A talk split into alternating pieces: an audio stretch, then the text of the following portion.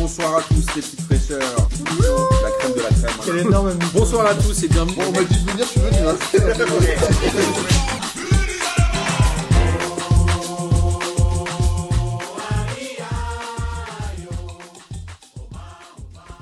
Bonsoir à tous et bienvenue pour cette 38e émission de P2J de cette belle saison 2020-2021 et de cette définitivement trop longue saison 2019-2021. C'est la fin des championnats, messieurs. Euh, C'est l'avant-dernière émission régulière de la saison de P2J, puisque nous nous arrêterons après la finale de la Ligue des Champions, comme il est de coutume dans les saisons régulières. Mais évidemment, pour l'Euro, euh, on ne vous abandonnera pas et on a prévu déjà tout un concept qui s'appelle Petit Déjeuner, où tous les matins, il y aura une petite matinale de 15-20 minutes de P2J, où évidemment, amis auditeurs et auditrices, vous êtes invités à vous inscrire pour participer. N'est-ce pas, messieurs? Bien entendu, inscrivez-vous. Et on a aussi enregistré un petit euh, des, hors-série podcast contender avec d'autres podcasts sur un quiz de foot euh, avec le jeu Classico qui, qui, qui fait un, un crowdfunding sur Ulule. Donc on vous invite à aller regarder Classico avec un K.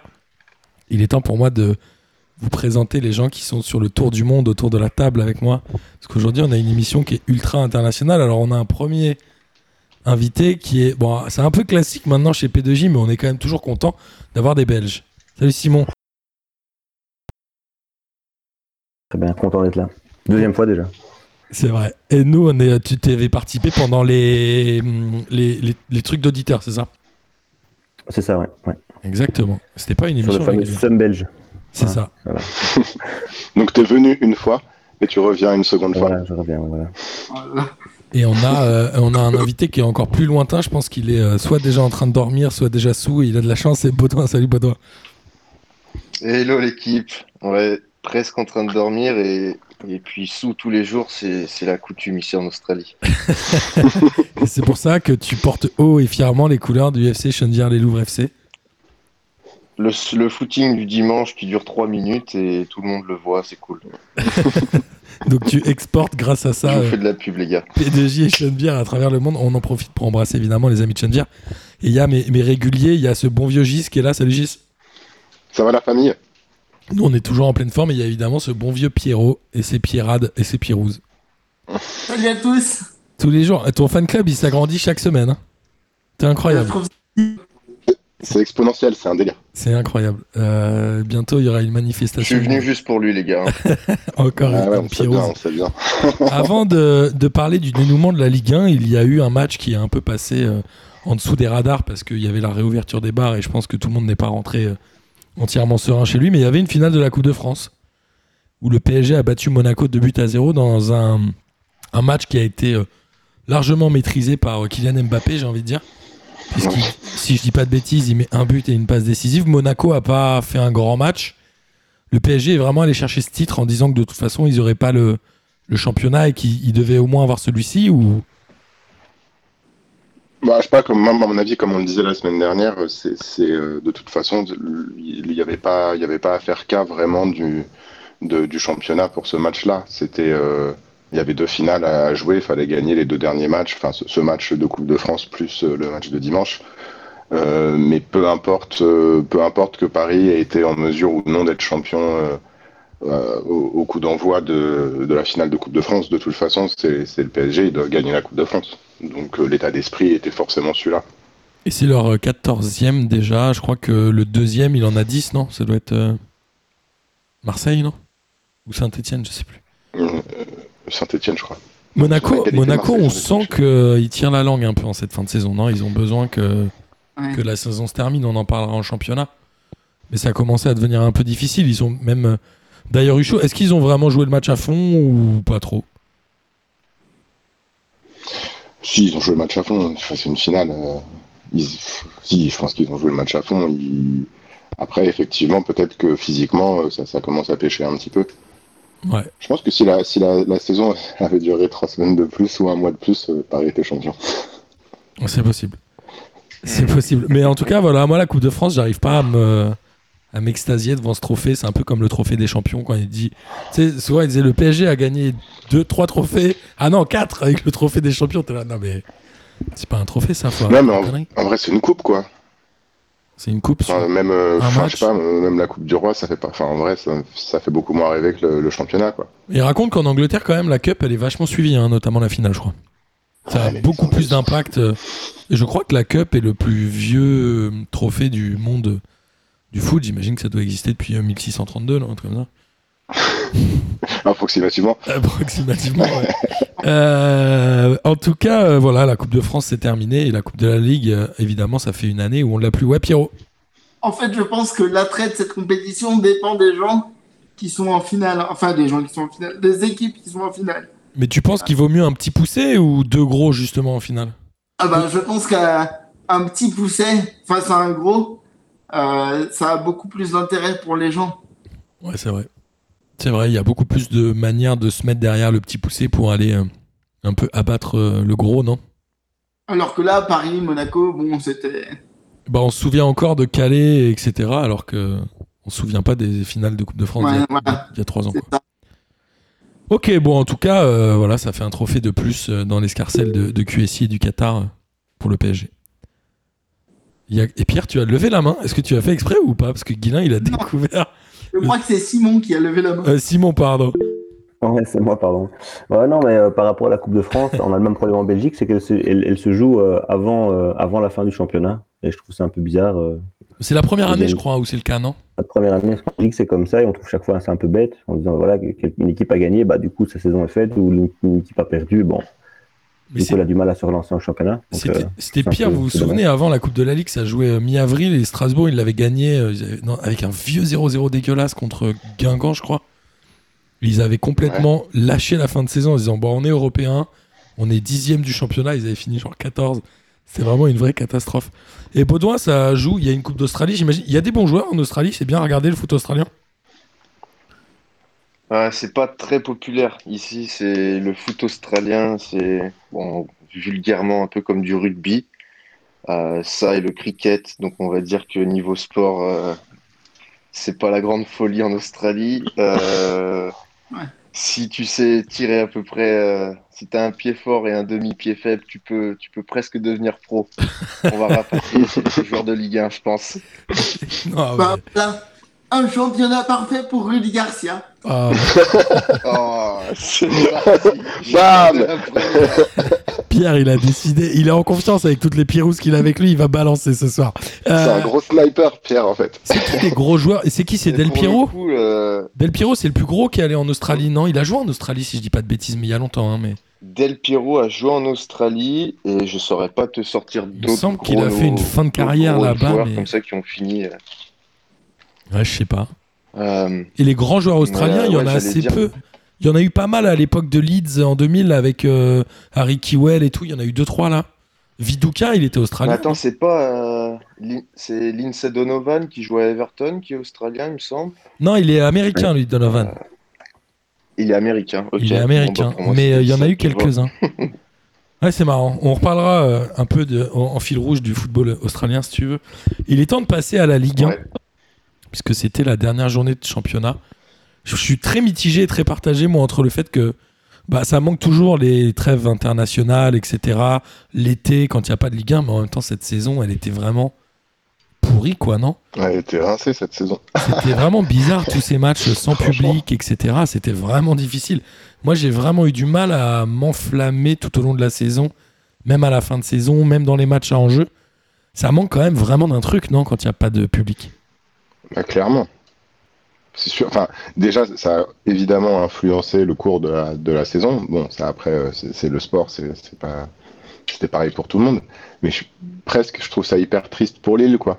Parce qu'en fait, bon, ils, ils ont fait le championnat parfait euh, l'année où il fallait le faire. Ils sont champions, c'est magnifique, etc. Mais voilà, ils sont, ils sont champions dans un. ah non, bon, c'est arrangé, mais dans un stade vide. euh, Il y a un truc un peu, un peu triste là-dedans, je trouve. tu Mais fais bien d'ouvrir, euh. Tu fais bien d'ouvrir sur le match de Lille et c'est très bien, on va commencer avec le champion. Lille, on le rappelle, ils étaient à Angers, ils avaient euh, l'obligation de faire soit le même résultat que le PSG ou en tout cas de ne pas perdre ce match. Ils sont arrivés un peu tétanisés. Moi, j'ai vu le même début de match que contre Saint-Etienne. Franchement, ils ont eu un peu de panique, etc. Mais ils ont eu cette chance-là grâce à un éclair un peu de. Comment il s'appelle ce joueur euh, portugais J'ai oublié son nom. Euh, Aidez-moi, aidez-moi. Euh, le joueur portugais. Qui fait On a eu une petite coupure en fait, donc du coup, j'ai pas, on n'a pas entendu ce J'ai euh. oublié le, le nom du joueur portugais qui a fait cette superbe ouverture pour euh, Jonathan David. Renato Sanchez. Renato Sanchez, Sanchez, merci, j'avais un trou. Qui, au bout de 10 minutes, en fait, il marque. Et là, t'as senti tous les Lillois faire Ok, c'est bon. De toute façon, Angers, ils peuvent pas, ils pouvaient pas marquer de but. Angers, c'est pas possible. C'était soit c'est pas 0-0, possible, c'est- soit Lille gagnait. Et euh, il a un peu libéré tout le monde. Ça a joué beaucoup plus détendu. Après, bon, le péno, moi, je le trouve moyen. Le péno juste en fin de première mi-temps. La faute sur Jonathan Oh. David, elle est pas ouf, elle est pas énorme, mais bon. Bon bah, il y, a- y a faute. Enfin, je sais pas. Moi, je sais pas. Enfin, j'étais. Toujours j'étais pas d'accord est-il- avec. euh, est que moi, a Lille a- faute, quoi. Enfin, vraiment. Tu l'as dit, Gis, Lille a été champion dans un stade vide. C'était d'une tristesse profonde, non? Non, moi, je je trouve ça déprimant, quoi. Enfin, vraiment, vraiment. Enfin, pour eux, après, euh, enfin, tant mieux. hein, je veux dire, ça entache pas. euh, une fois de plus, ça entache pas la, la qualité de cette équipe, etc. Je suis pas en train de, de, de dire qu'ils ont gagné un championnat en bois, bien au contraire. Il faut se rappeler Mais que vraiment, euh, c'est triste. il faut se rappeler quand même que Galtier il a récupéré le LOSC il y a quoi? Deux ans et demi, je crois. Ils étaient au bord de la relégation, ils étaient pendus financièrement. Après euh, le sûr. passage de Bielsa et là, il arrive quand même à être champion. Il faut quand même souligner euh, son travail, non? Enfin, je sais pas ce que vous pensez de Galtier. Ça fait longtemps qu'on dit que c'est un bon entraîneur, même s'il a eu du mal à le prouver à Saint-Etienne.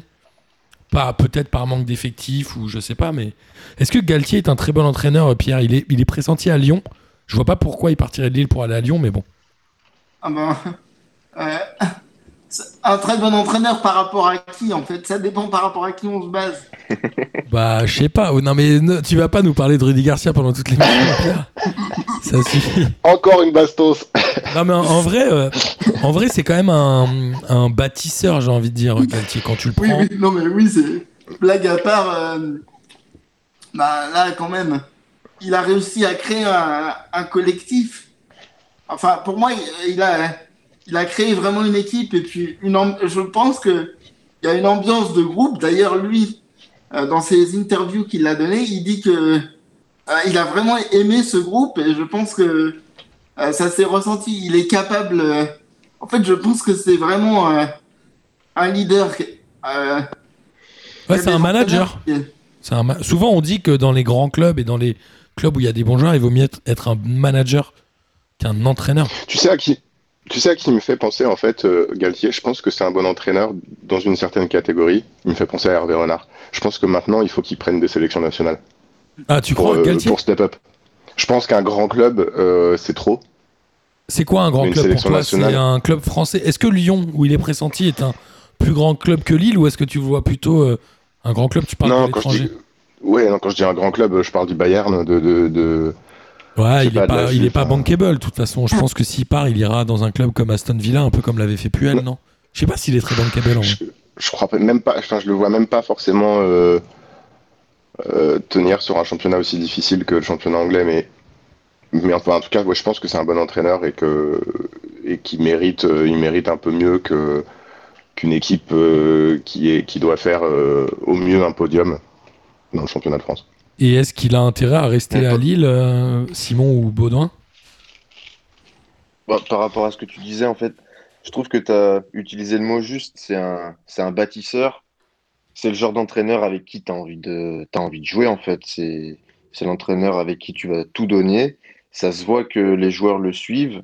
Ouais. Et, euh, et c'est clair que par rapport à l'opportunité qu'il pourrait y avoir euh, euh, avec Lyon, étant supporter de Lyon, j'aimerais beaucoup le voir euh, entraîner euh, cette équipe. Et, euh, et écoute, affaire à suivre, mais en tout cas, Pourquoi il ira à Lyon Pour le salaire et le potentiel?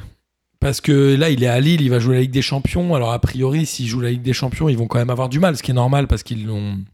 C'est toujours difficile de passer la Ligue des Champions, mais c'est quoi son vrai intérêt d'aller à Lyon? C'est l'oseille ou ou il y a un vrai projet?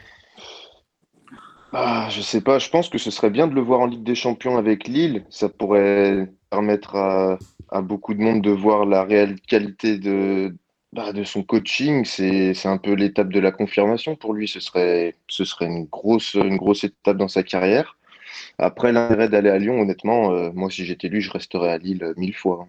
Moi, je pense aussi. Simon, c'est quoi Après, la- il faut voir, Ouais. il faut voir ce que propose Lille aussi. Hein. Faut- je, je sais pas quelle garantie, euh, quelle garantie il y a à Lille sur le fait que l'année prochaine l'équipe sera pas dépouillée, qu'elle sera renforcée, qu'ils pourront euh, euh, défendre leur titre euh, en championnat de France et euh, faire une campagne correcte en, en Ligue des Champions. Je sais pas, je sais pas s'il a des Ah, garanties Lyon va là-dessus. faire la même chose, euh, la même chose qu'il y a quelques années, dépouiller l'effectif de Lille et prendre leur coach. Ouais, prendre tout le monde, Jonathan David, euh, etc., aller récupérer les meilleurs joueurs. Braquage à la Olas. Mais en vrai, est-ce que. euh, en fait, ils ont eu quand même. Mine de rien, ils ont quand même un peu de chance Lille sur cette saison. C'est euh, c'est euh, le, le Burak Yılmaz qui est, euh, qui est très étonnant quand même. C'est-à-dire que Burak Yılmaz, on le rappelle, il, a, il arrive à 34 ou 35 ans. Il a jamais joué à l'étranger. Il n'a fait que sa carrière en Turquie. Ils vont le chercher. Je sais pas trop pourquoi ils vont le chercher, mais c'était la putain de bonne idée en tout cas. Après, c'est surtout Luis Campos qui va le chercher. Ouais, c'est ça. Mais est-ce qu'il va le chercher pour être titulaire vraiment ou il va le chercher plutôt pour être sur le banc? Parce que tu te dis à cet âge-là, un mec qui a jamais joué dans un autre championnat que la Turquie, c'est étonnant, mais il a quand même pété la baraque. Il a mis quoi 16 buts, je crois, ou 17 buts en championnat? Non, mais c'est pour ça, là, on peut pas parler de chance. C'est qu'on peut pas dire qu'ils ont de la chance, tu vois. C'est c'est- c'est un. c'est Non, un- pardon, un ce que je vous- bien fait, quoi. Non, ce que je voulais dire, c'est que plutôt ils ont eu de la chance que le duo fonctionne bien entre Ah ouais. euh, Yilmaz et Jonathan David. En même temps, Galtier, il a eu l'intelligence de laisser le temps à Jonathan David d'éclore euh, Baudouin. Ouais, euh, par rapport à Yilmaz, tu disais qu'il avait fait toute sa carrière en Turquie, mais il avait quand même mis des sales roustes en Ligue des Champions euh, il y a quelques années. C'était un des top, top buteurs européens et, et souvent on l'avait entendu aller euh, éventuellement vers d'autres grands clubs, en, en Angleterre notamment. Donc c'est pas comme si c'était euh, un joueur sorti Ouais, c'est pas un joueur qui est sorti de son nez. C'était ouais. Et Jonathan, en fait, c'était l'alliage parfait, mais ce- est-ce que c'est est-ce que c'est pas un peu les deux joueurs qui ressortent de cette saison lilloise? Et c'est très bien que ce soit deux attaquants, mais moi je trouve que le milieu de terrain, alors on parle souvent de Benjamin André, et vous savez le, le non-amour que j'ai pour Benjamin André, mais globalement, moi, à part, euh, à part ces deux joueurs-là, j'ai j'ai du mal à voir un, un joueur qui émerge vraiment de cet effectif où je me sois dit, ok, il est vraiment très fort. Ah, J'ai pas regardé tous les matchs de Lille, mais euh, évidemment, ces deux-là me viendraient à l'esprit rapidement. Qui, qui d'autre a fait une grosse saison à Lille euh, pour Maignan Ouais, le gardien, j'allais dire, ouais, Maignan quand même, ouais. Ouais, quand même, ouais. Bah, Il y ils a- ont une belle colonne vertébrale, quoi. Maignan, euh, derrière, il y a le, le- le portugais Font, là, c'est Ouais. quand même euh, costaud. Benjamin André, ok, on n'aime pas, mais hein, il fait le sale boulot, on va dire. Ouais, c'est ça. Sanchez qui crée, et devant, bah, tu as deux, euh, un rapide, Jonathan David, qui vient de Belgique, donc on- je connais bien, enfin, je connais bien. Il joue à la Gantoise, il avait fait une très bonne saison. Ils ont été chercher à Lille, bien joué, et ils vont mettre un, un- quelqu'un d'expérience qui va le- l'encadrer avec euh, Yilmaz, donc c'était costaud, quoi. C'était vraiment costaud, euh, Lille. Ouais, ils ont pas fait en plus une campagne européenne dégueulasse, donc globalement ils font quand même une saison ultra ultra complète. Alors après on en parlera quand on parlera du match du PSG. Est-ce que Lille est un champion par défaut ou pas? Euh, Je demanderai votre avis euh, chacun, mais en tout cas, toujours est-il que le LOSC est champion et le LOSC a fait une belle saison. Et Galtier est certainement un bon entraîneur. On va voir ce que ça va donner, on va voir les mouvements qu'il pourra y avoir côté Lillois, mais forcément cette équipe elle va bouger et on sait que ça va être un peu plus difficile pour elle de se renforcer parce que un club qui est pas attendu en tant que champion. euh, c'est difficile de se renforcer avec des top players. Maintenant, euh, ils ont des, scouts assez intelligents pour faire des recrutements qui sont bien. Alors, le PSG, on l'a dit, euh, devait gagner ce match-là et espérer un faux pas du, du LOSC. Le PSG a gagné, j'ai envie de dire, difficilement, ou en tout cas pas forcément avec la manière contre Brest, deux buts à zéro. Y a, en fait, je trouve que ce- match-là, il représente vachement la saison du PSG, c'est-à-dire que il y a Neymar sur un penalty qui, alors l'Arsenal a fait un peu une Landreau contre euh, Ouais, Ronaldinho. contre Ronaldinho. Il s'est décalé sur le côté. Neymar a raté son deuxième penalty avec le PSG en, en je ne sais plus combien de tentatives. Mais euh, Neymar a fait quand même une saison un peu dégueulasse, non? Ou je suis le seul à Ah, penser ça quand même. Baudouin, il Ah, fait une tête. Baudouin, il fait une tête genre ah c'est vrai mais je peux pas te le dire. Ah, c'est dur quand même de Simon, dire ça. attends, alors Simon, qu'est-ce que t'en penses toi? Bah, moi, c'est à l'image de sa saison. euh, il a joué 50% euh, à Paris, donc il a, voilà, quand il a, il a un match sur deux, il jouait bien et un match sur deux, il n'était pas là. Donc, donc on va dire 25%, euh, c'est exceptionnel, 25% c'était euh, comme Brest et le reste du temps, il n'était pas là. Ouais, c'est pas faux. Voilà. Moi, j'ai- et il y a euh, ce but de Di Maria qui est un peu chanceux, mais Di Maria, ça fait longtemps qu'il force pour mettre un corner direct. Ah, Bah bon, oui. il l'a mis. Bon, il l'a mis, ça y est. Ça, ouais, genre ça va, tu l'as mis, c'est Attends, bon. Et il y a Mbappé sais, qui marque, donc Di Mbappé, Maria, euh, ouais, Di Maria, il le tente à tous ses pro- le premier corner de la saison, il le tente et le dernier aussi. C'est vrai. Tous les ans, il le fait. En tout, ah, je crois que c'est Fèvre, Fèvre qui l'a bien aidé quand même. Ouais, il le compte pour Fèvre. Mais je pense qu'il veut quand même la tenter direct. hein. Il en a fait Oui, plusieurs oui. fois cette Oui, saison. oui, c'est sûr, c'est sûr. Et, euh, et Mbappé qui marque à la fin, Mbappé qui marque quand même son 42e but, toute compétition confondue, ce qui est quand même, euh, je crois que c'est sa meilleure saison. Sans, sans être euh, préposé au penalty, quoi. Il en a pas tiré, euh, il en a, je- il a pas dû en tirer des masses en effet, mais Non, euh, je crois pas. mais Mbappé, on a énorme. senti un peu la lassitude, non? Je pense qu'il est, euh, t'es saoulé de pas gagner le titre de champion. Évidemment, oui. C'est un, jeune joueur, mais il a gagné, la- il l'a gagné tous les ans, quoi. Il l'a gagné tous les ans tous depuis les ans en- en 2017. professionnel, il a été champion. Ça faisait 4 ans qu'il l'avait gagné, là il l'a pas eu, il était un peu vénère. Est-ce que ça va jouer sur euh, son avenir au PSG Est-ce que Mbappé va ou doit rester selon vous au PSG euh, Simon par exemple? Je vais laisser répondre, ouais. Oh, euh, ouais, il faudrait qu'il parte pour moi, ouais. il, doit, il doit y aller. Enfin, après, il y a l'euro, donc on verra comment il sort de l'euro, mais pour moi, oui, il, va, il devrait partir. hein. Si je compare à un Belge qui était exceptionnel, euh, Hazard, il aurait dû partir après la Coupe du Monde. Il est resté, dommage, et là, il s'est un peu perdu. Hazard il est parti un moi, an il- après la Coupe du Monde, c'est ça au Real Bah, il devait pour moi partir tout de suite. En 2018, il est parti un an après. Ouais. Et euh, depuis, il a plus joué. Mbappé, je pense qu'il doit partir. Quoi. Il doit faire un bon euro, gagner l'euro. La France, ouais, je pense qu'ils sont euh, au-dessus. Et, euh, et partir, oui, je pense que c'est le bon moment. Quoi. Après, euh, avec le Covid, il paraît Ouais. qu'il n'y a plus d'argent nulle part. Donc, Ouais, il va ça. aller où? Et il a mis un coup de pression hein, quand même. Il a dit en gros, euh, c'est pas moi qui vais décider ce qu'on va faire. Attends, comment il a dit? Dans son interview de fin de match Moi, je suis que joueur, c'est pas moi qui vais décider, mais on va voir. Enfin, en gros, il a mis un énorme coup de pression. Je crois que Nasser, il a pas aimé. Mais il y a quand même toujours, encore et toujours au PSG, ce, ce, ce défaut, j'ai envie de dire, de gouvernance quand même. Non, on sent que ça manque de d'autorité. Ça, enfin, c'est un peu les mêmes problèmes récurrents tous les ans, non? Gis. Non, je suis pas trop d'accord. Moi, je pense que ça s'arrange. euh, Ce que, ce que réclame Mbappé, c'est un. Enfin, je sais pas, comme tous les joueurs de son, de son statut. Ah oui, il a il dit. un. Il a dit, euh, ça fait longtemps qu'on le dit, mais maintenant les gens l'ont vu. Il a dit un truc comme ça, non? Et voilà, c'est ça exactement. Non, mais en gros, il, enfin, je sais- il- les, les lacunes euh, techniques du, du, du PSG, euh, sans, sans nommer personne, force est de constater qu'il y en a, tu vois. Donc il le dit, il a l'honnêteté de dire, euh, bon, bah, il y a, des, y a des, des secteurs où on n'est pas bon. Moi, je pense qu'il est quand même en train de montrer du doigt les cadres que sont les, les Neymar et autres joueurs. Et moi, je reste persuadé qu'aujourd'hui, le banc du PSG, parmi les prétendants à la Ligue des Champions, est peut-être un des moins qualitatifs. Moi, je, moi, je pense qu'il pointe les, les latéraux, les milieux. euh, je pense pas qu'il Il pointe les pointe, tout le, cadres. il pointe tout le monde, quoi. Non, non, je pense pas. Je pense pas qu'il latéraux, pointe les cadres. Je sais pas. Est-ce que tu crois, est-ce que tu crois vraiment Neymar et Verratti. Tu crois Neymar Pour moi, Neymar, il s'aime plus en fait. Ils ont fait semblant l'année dernière en disant ça y est, on a compris comment gagner la Ligue des Champions. Je sais pas pourquoi ils ont fait une sortie comme ça. Mais il y a un problème entre les deux. Non, euh, Baudouin, t'en penses quoi toi? Euh, bah, je pense que dans une équipe, euh, bah, on a vu pourquoi en grande partie Neymar était parti de, de Barcelone. hein. C'était le, le leadership euh, de Messi. Bon, il y a d'autres choses aussi. Il y avait le projet de Paris et compagnie, mais je pense que deux, deux égaux comme ça dans, dans la même équipe, soit ça marche, soit ça, soit ça marche pas du tout en fait. Et là, j'ai pas l'impression que ça marche très bien. Pourtant, c'est dommage. Hein. Honnêtement, j'ai du mal avec Paris depuis des années. Mais quand tu as deux joueurs comme ça dans ton équipe, il faut que ça matche parce que, parce que si ça match, tu gagnes tout. Ouais, et, c'est clair. Et puis, fin de, fin de l'histoire, hein. tu as, deux joueurs comme ça dans ton équipe, tu, tu, dois, tu dois tout gagner. Ouais, en fait, ce PSG-là, euh, je parle euh, avec- sous votre contrôle, mais moi j'ai trouvé que cette année, ce PSG-là, il avait pas envie. C'est-à-dire que j'ai pas envie de dire que Lille est un champion par défaut, mais le PSG qui finit un point derrière a fait tellement des matchs de merde qu'ils ont vendangé, que ce soit contre Lorient, que ce soit contre Nantes. Je parle même pas des confrontations directes où ils ont été en dessous de tout. Mais globalement, le PSG a laissé Lille gagner ce championnat quand même. Enfin, pour moi, c'est bah, vraiment c'est- comme c'est ça que je vois c'est les le choses. PSG qui a perdu le championnat, oui. En, en laissant passer trop de points euh, à domicile et trop de points en général, oui, c'est sûr.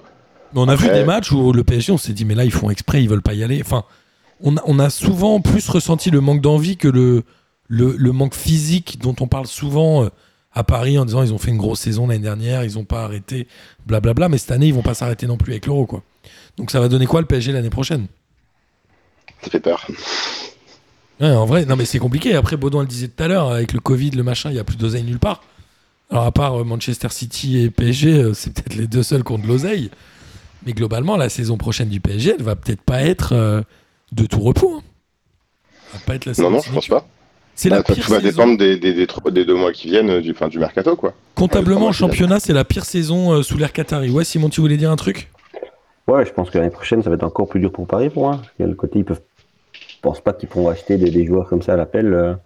Et Lyon, moi, je vois Lyon plus fort. euh, Je vois Lille, si Galtier reste et les joueurs sont pas payés tout aussi fort. Le Monaco, après deux ans, on va voir. Donc pour moi, ouais, ça, reste, ça restera fort. Et ça va être difficile, quoi. S'ils n'arrivent pas à, faire jouer Mbappé et Neymar ensemble, euh, ouais, ça va être compliqué. Quoi. Après, ça Les fait petits longtemps. matchs, ils vont les jouer euh, sur une jambe et euh, voilà, ça va pas passer. C'est clair. Après, ça fait longtemps que les gens réclament une Ligue 1 compétitive. Cette année, ça a été le cas et, et c'est quand même très bien et ça fait vraiment plaisir de voir ce genre de match, non? Mais honnêtement, vous avez vraiment l'impression que cette année, quand ils étaient alignés tous les deux, ça jouait pas ensemble? Ouais. Ça marche pas? Ah, moi, j'ai vraiment eu ce sentiment là. Enfin, en fait, j'ai eu le sentiment que personne dans l'équipe n'avait vraiment envie d'y aller cette année. Ouais, Pierre? Après, moi, je dis, il faut se méfier parce que la dernière fois que Paris n'a pas été champion, la saison d'après, ils ont recruté Neymar et Mbappé. Donc euh, Ouais. là, il y a. Ouais. Et puis, Ouais. euh, Nasser euh, a laissé sous-entendre qu'il n'y avait pas de souci. Donc, à mon avis, il y a un gros mercato qui se prépare et, euh, et ils ont été piqués au vif pour moi. Donc, euh, Ouais, après, ils font l'erreur de reprendre des. Enfin, tu sais, quand on parle de Messi au PSG, euh, je comprends bien cette notion de, Ah de marketing, ce genre de joueur, mais c'est l'erreur. Euh, Là, on parle de Ramos parce qu'il n'est pas appelé en Espagne, blablabla. Il y a un moment, tu te dis, si c'est prendre des gars qui sont, euh, mine de rien, des gens proches de la retraite et pour leur payer un salaire énorme qui, qui vaut le, le salaire de 10 Danilo Pereira, par exemple, tu vois, il y a un moment, c'est pas intelligent non plus. C'est-à-dire que le PSG aujourd'hui est peut-être pas forcément le plus intelligent sur le marché des transferts, je pense. Et il faudrait qui à Paris? Vous voyez qui? Qui... Ah, C'est ça, en fait. Il Moi, faudrait je- quel joueur au final? C'est quoi? Parce que si tu regardes euh, ces dernières années, au poste de- d'attaquant, euh, au poste de 10, les ailiers, les récupérateurs, enfin, il y a quand même du beau monde. Qu'est-ce qu'il faut Non, que. Bon, je suis d'accord, devant, il n'y a rien à changer. Il faut des latéraux, il faut des latéraux, hein, voilà, il Oui, faut- d'accord, mais alors qui? C'est ça, en fait. Le truc, C'est qu'il n'y a pas non plus un milliard de. Enfin, on le dit, on le dit à longueur d'émission, mais il n'y a pas non plus un milliard de, de, de- de joueurs disponibles euh, du, du calibre du PSG, quoi. Ouais, après, ils sont, ils sont dans les gros clubs et c'est très difficile, mais un joueur comme Kimmich ou ce genre de joueur ferait du bien au PSG, je pense. En fait, il faut pas aller chercher des, des anciennes gloires. euh, Non, mais ouais, Lewandowski- ils disent qu'il va partir du Bayern. C'est typiquement le genre de joueur que le PSG pourrait récupérer alors que ça sert à rien aujourd'hui. Ça ne sert plus à rien, c'est ça que je veux dire. Tu vois, c'est plus, euh, plus le- l'angle que tu veux avoir. On parle souvent euh, Danilo, j'ai envie de dire pourquoi pas dans le, dans le projet sportif du PSG. C'est-à-dire que c'est pas un, un grand nom que tu vas payer euh, l'équivalent de 10 salaires, mais d'un autre côté, tu peux construire un truc avec un joueur comme ça. euh, je pense qu'il y a eu des panic buy à un moment comme Leandro Paredes qui était arrivé, je crois, en mercato d'hiver. Ouais, mais n'empêche que sans. Leandro Paredes, enfin, on fait deux, on fait deux finales de, enfin, on fait deux demi-finales d'affilée en Coupe du Ouais, Monde, mais- en Ligue des Champions, pardon. Paredes, il y est pas pour rien non plus. Ouais, il a fait des mauvais matchs, pas- mais il a fait des excellents matchs aussi. Paredes, quand tu regardes les, toutes les équipes, les huit dernières équipes de Ligue des Champions, je suis pas sûr qu'il soit titulaire au départ. C'est-à-dire qu'il y a un moment où c'est pas un vrai. euh, Tu vois Bah, ce que je veux dire fois, parce que Verratti joue pas. Ouais, c'est ça. Mais et si à Paris, il est titulaire, mais je sais pas. En tout cas, le PSG fait face à un, à un gros chantier. Et en tout cas, il faut évidemment se réjouir que la Ligue 1 soit compétitive. Et, dans les clubs qui suivaient, il y avait euh, Monaco et Lyon qui se battaient pour cette troisième place de, de Ligue des Champions. Monaco a fait 0-0. Alors, ils ont vraiment plus l'efficacité des dernières semaines. C'est pour ça que je disais tout à l'heure qu'il était temps que cette saison se termine pour Monaco. Euh, ils ont eu quand même des occasions, mais c'était pas tranchant. Finalement, presque ce match nul j'ai envie de dire qu'ils s'en sortent bien, mais c'était euh, le match des fatigués un peu, Lance Monaco, non? Exactement ça. C'était genre, vas-y. C'est Lens qui touche le poteau, non? C'est ça? Ouais. Ouais. Ouais, mais ils sont pas non plus extraordinaires, Lance. Ils font. euh, il faut une fin de saison, euh, j'allais dire décevante. Elle est pas décevante parce que Lance, on les attendait pas du tout à la 7 place. Mais euh, on avait le droit d'y rêver en étant supporter lensois. Malheureusement, la fin de saison, on l'a vu avec la profondeur de banc, etc., a fait que c'était quand même difficile. Ils ont quand même ce joueur, Fofana, qui est quand même un très bon joueur, qui est pour moi le, le meilleur de cette saison côté lensois. Même meilleur que qu'Akuta. En tout cas, plus important dans l'effectif. Et il y a les- le gardien Le- Leka et Cahuzac qui, mine de rien, font aussi du bien. Il y avait aussi un bon équilibre entre les jeunes et les plus vieux. euh, Côté Lensois et Monaco. Bon, bah, Monaco. euh, Monaco, fallait que ça s'arrête, quoi.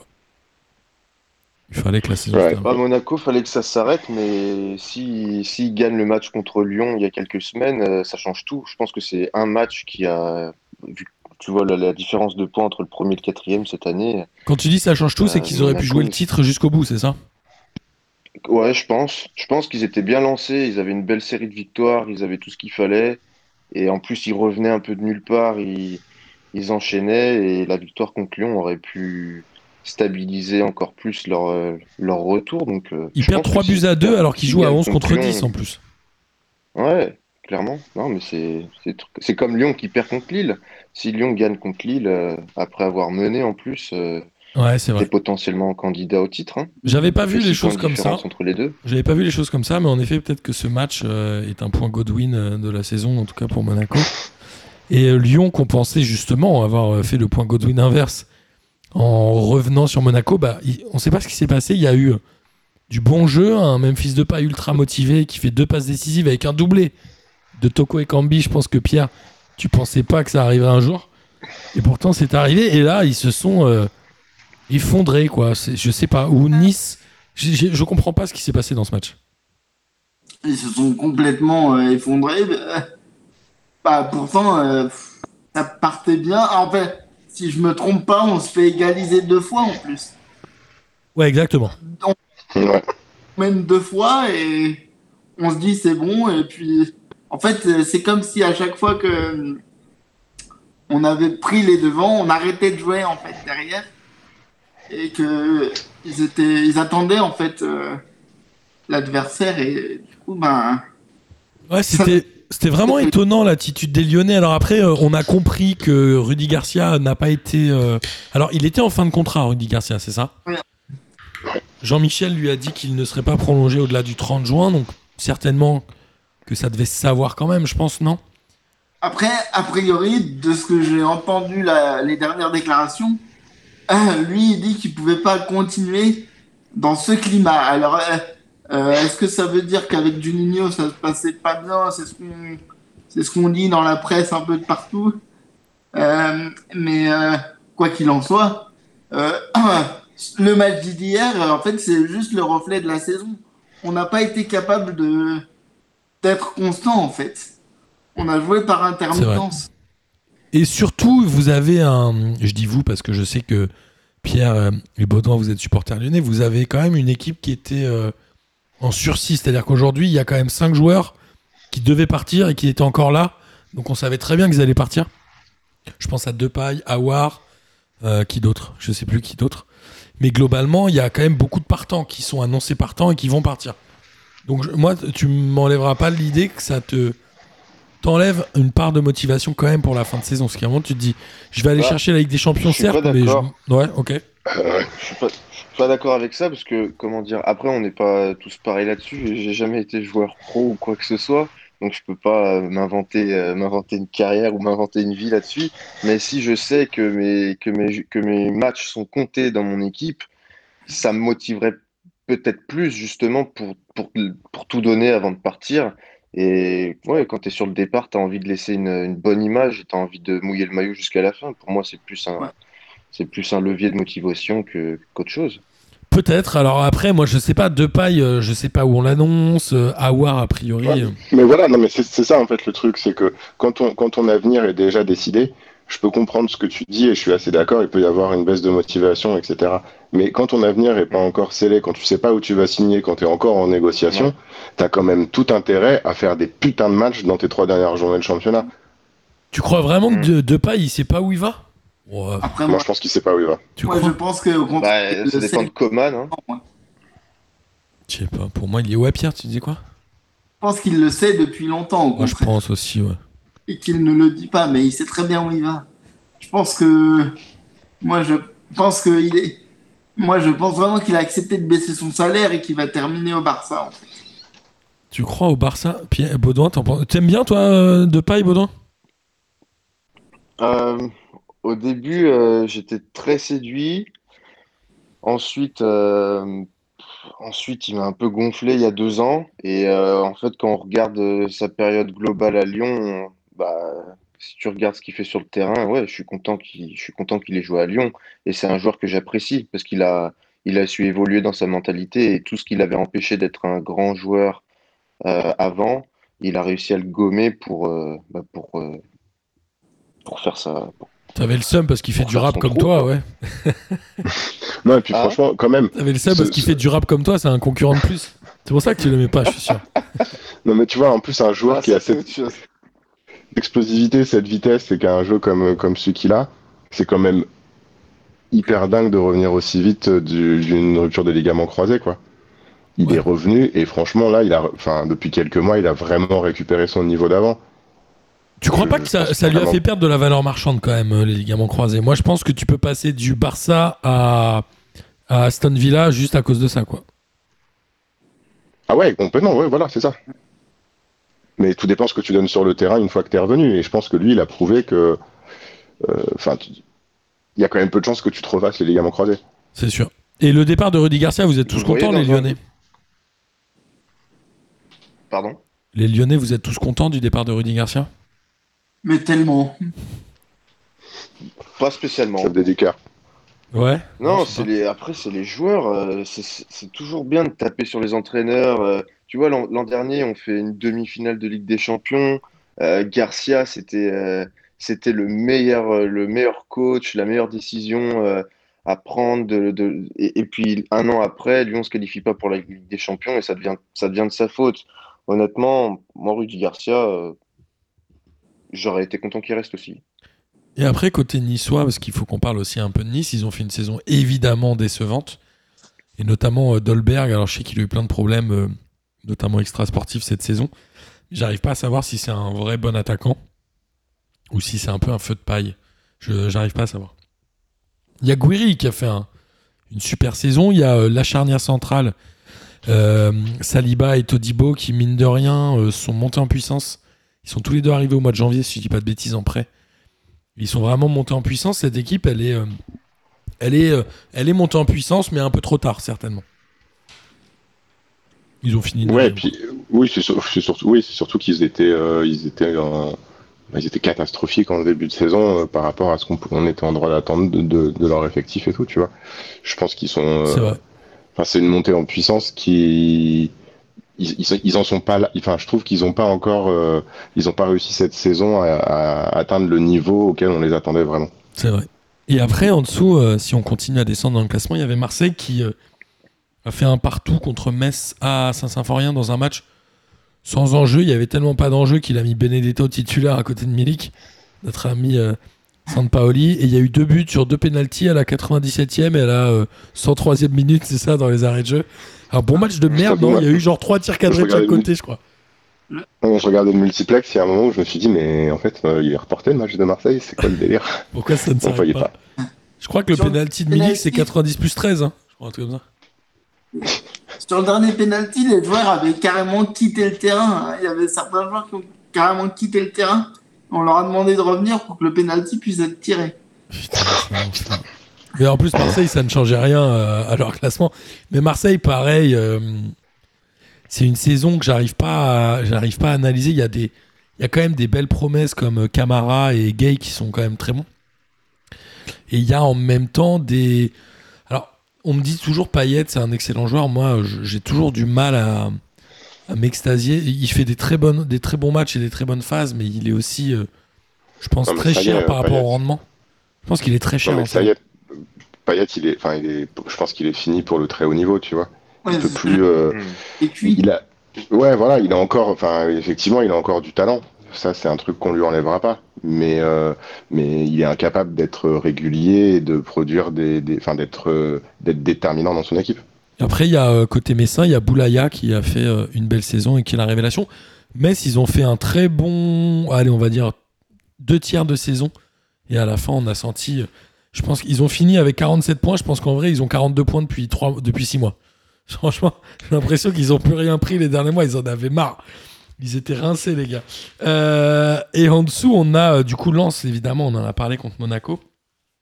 Et on a Rennes. Rennes qui euh, chope la place européenne à Lens, si je dis pas de bêtises. Donc Lens n'aura pas de Coupe d'Europe l'année prochaine, c'est ça hein? Euh, c'est ça. Euh, ça. Si je dis pas de bêtises, c'est donc Lyon et Marseille qui, qui iront en UEFA, pardon, et Rennes qui ira en, en Europa Conference, Conférence, euh. League. Euh, Rennes a gagné 2-0 contre Nîmes. Alors, il y a eu, euh, je pense, mine de rien, euh, à Lyonnais, que l'arrivée de Pep Genesio a quand même fait du bien à cette équipe de Rennes, en fait. Ça a fait du bien à Terrier, Allez, ça a fait du bien Pierre. même à. On t'attend là-dessus. De toute façon, je pense que depuis qu'on on a un partenariat avec Rennes, Rennes va mieux, c'est sûr. Quand tu dis partenariat, c'est euh, Terrier, il y a qui d'autre? Il y a évidemment euh, Pep Genesio. Ouais, puis Florian Maurice, et puis, enfin, voilà. Il n'y a pas Da Silva qui vient dans l'autre sens? Eh, ils sont sympas, ils vous rendent l'appareil. Mais c'est ça, il y a des échanges, il y a des. Enfin, Là, pas tout à fait pareil quand même. En tout cas, c'est Girassi qui fait une bonne fin de saison et notamment euh, le match contre le PSG où il avait été très bon et là il a encore marqué. Euh, après Nîmes, bon, euh, j'ai j'ai envie de dire qu'ils avaient quand même envie, euh, ils avaient quand même envie sur ce match, même s'ils étaient condamnés avant le début. Ils ont quand même essayé. Et euh, Nîmes, moi, je serais euh, triste de ne pas les avoir en Ligue 1 l'année prochaine, mine de rien. J'aimais bien cette je dirais, je dirais pas triste, moi. Franchement, je dirais pas triste. Pourquoi? Bah, franchement, cette saison, elle était, elle était triste pour eux, quoi. Elle était longue, elle était longue. Ah ouais, tu vois, enfin, c'était, c'était pénible à voir. Il a manqué quelques, euh, il a manqué quelques joueurs euh, décisifs comme pouvait l'être euh, Savanier à l'époque. On a ensuite Saint-Etienne qui est un peu le, le, le survivor ou le, je sais pas, le mort-vivant de cette Ligue 1. Ils étaient à un moment proche de la relégation. Ils ont fini finalement 11e. Ils ont quand même réussi l'exploit de perdre le dernier match de la saison contre Dijon qui a passé la barre des 20 points. J'ai presque le seum parce que c'était un j'y crois, j'y crois et j'avais dit qu'il ne vrai. passerait pas. Euh, Il y avait un match qui était euh, sans enjeu. Après, bon, voilà, j'ai envie de dire, Dijon part sur une bonne note. Il y avait pas mal de jeunes au départ. Euh, Le mec s'est dit, on va préparer la Ligue 2, on va mettre les jeunes. Il y a même eu un penalty raté de notre ami, euh, ah, l'ancien attaquant de Damien. Enfin, décidément, euh, non? Konaté, il a raté un péno pour Dijon, si je dis pas de bêtises, un péno à 2-0. En tout cas, c'était un match sur lequel, évidemment, on ne va pas s'étendre. Et je pense que Dijon a euh, très longtemps joué avec la relégation, un peu comme Caen l'avait fait. Ou euh, pendant 2-3 ans, il s'était sauvé à la dernière journée en gagnant au Parc des Princes quand le PSG était déjà champion. Tu sais, il y avait eu plein de trucs comme ça. Et à un moment, tu finis par tomber. Bah, Dijon, c'est un peu pareil. Ils ont fini par tomber. Mais euh, voilà, je pense que Dijon, malheureusement pour eux, ne manquera pas tant que ça à la Ligue 1. Euh, et ensuite, ça a joué pour le- les barrages. Euh, pour les barrages, on avait Strasbourg-Lorient qui a fini à un partout. Étrangement, ce match nul a arrangé tout le monde. Tiens donc. Je crois que Baudouin veut dire un truc. Dis-moi. Ouais, non, c'était par rapport à Saint-Etienne. C'est c'est pour ça c'est un peu, un peu compliqué pour moi de, de porter ce maillot parfois quand même, mais bon. Parce que le maillot de C'était Chennevières-les-Louvres est donc, euh, vert et je sais.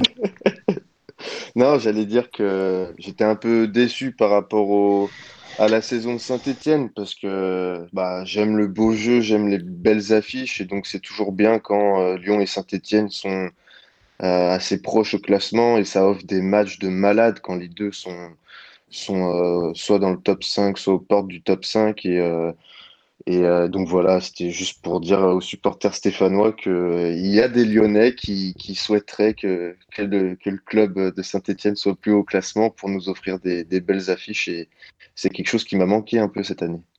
Je suis assez d'accord avec toi. Mais euh, globalement, j'ai trouvé quand même que cette saison avait manqué de, de, grosses affiches et de matchs vraiment un peu euh, ultra cool. Alors, il y en a eu un peu en fin de saison, notamment ce fameux Lille-Lyon dont on a parlé, ou Lyon-Lille d'ailleurs, je sais plus. Gis, tu as le micro coupé, donc ça ne sert à rien de parler. c'est pas grave.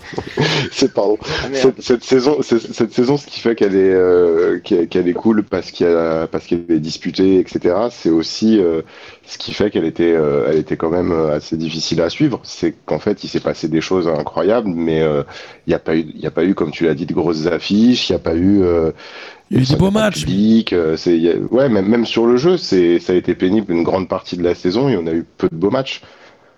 Et on a assez peu, de- de- on a assez pense peu de joueurs qui se sont des- démarqués aussi. Bon, Il y a Mbappé évidemment, mais il y a assez peu de, tu sais, des joueurs qui ont émergé, des, des, euh, des, euh, comment, des pépés comme il y a deux ans, ce genre de joueurs. Ça a manqué de joueurs excitants, je trouve, un peu. Après, ce n'est que mon avis, mais. Ah. Je vois que ça vous laisse euh, tous sans vous. En fait, il y a des. Ouais. Non, mais par exemple, enfin, tu vois, Kamavinga a pas, c'est celui qu'on attendait euh, Il n'a pas confirmé. cette saison. Effectivement, il n'a pas confirmé. Mais c'est difficile. Enfin, cette saison, elle était particulière. Je pense qu'elle, elle présage pas forcément grand chose de de, de, de la saison prochaine. Ouais, c'est vrai. En tout cas, euh, on parlait du, du barrage. Il y a évidemment euh, Strasbourg et Lorient qui ont fait un partout. Alors, Lorient, ça a été la pire équipe à l'extérieur, je crois même pire que Dijon. Ils ont pris, je crois, 10 points dans toute la saison à l'extérieur, si je dis pas de bêtises. Et c'est un match nul, on l'a dit tout à l'heure, qui euh, évidemment a arrangé tout le monde. Les deux équipes sont sauvées. Strasbourg, euh, je ne sais pas si Loré reste, il reste pas, je crois. hein. Thierry Loré, si je dis pas de bêtises. Non, non, non, non, il reste pas. Mais Strasbourg, il faut qu'il y ait un peu de changement. Il y a des joueurs. Est-ce que Ajorc va partir, par exemple? Il faut qu'il parte, non, Pierre? Que je sais pas, mais Loré, c'est sûr, oui. Mais ah, ça te fait plaisir aussi. Mais Pierre, il a décidé de manger de l'entraîneur ce soir. Je j'aime pas du tout cette. Enfin, moi, je le trouve antipathique, donc. euh, Mais oui, avec Pierre, on est d'accord. On est le, le- le- l'anti, les- on est les anti-Loré.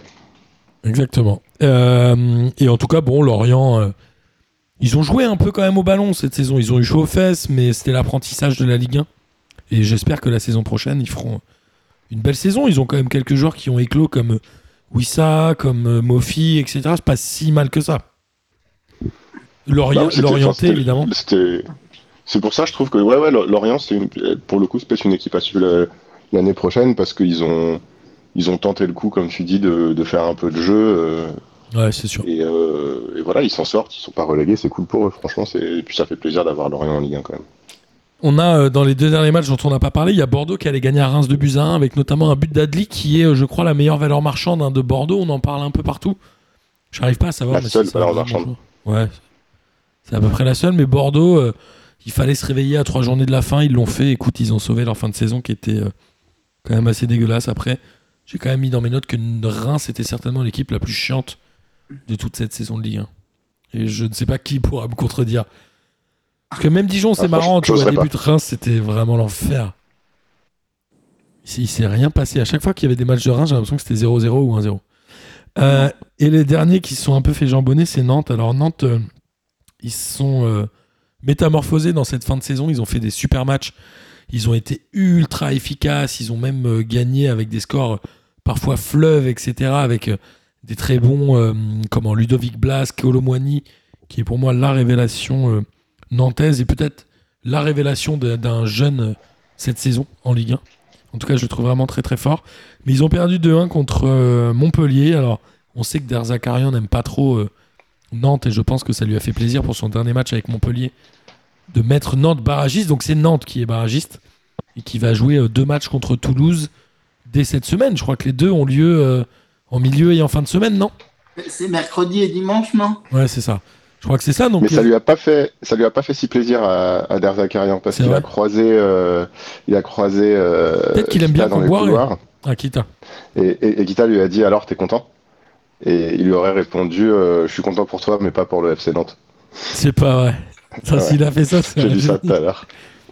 Ah, Je trouve ça magique. J'ai vu Kita. à un moment, ils ont fait un gros plan sur Kita quand il y a eu le, le penalty de, sur Colomwani, je crois, qui a été annulé par le VAR.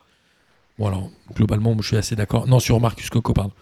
Il n'y avait pas Oui. péno. Et là, on a vu euh, Valdemar Kita regarder le ciel et j'ai eu l'impression de voir euh, un, un homme de cire un peu.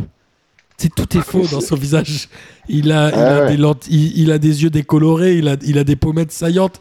Tout est faux, c'est incroyable. Ah ouais, mais je sais pas s'il existe vraiment. ça se trouve, c'est un mythe. Ça se trouve, c'est un hologramme, peut-être comme Jean-Luc Mélenchon. C'est peut-être Et Tupac. c'est peut-être un hologramme. En tout cas, euh, moi, je suis très embêté de ce barrage euh, Nantes-Toulouse parce que c'est deux équipes que j'aime bien, en fait. J'aimerais bien que les deux soient en Ligue 1, presque. Est-ce que Nantes va se sauver? Ouais, ils sont quand même sur une bonne dynamique, Nantes. Ouais, je pense que Nantes il devrait se sauver, oui.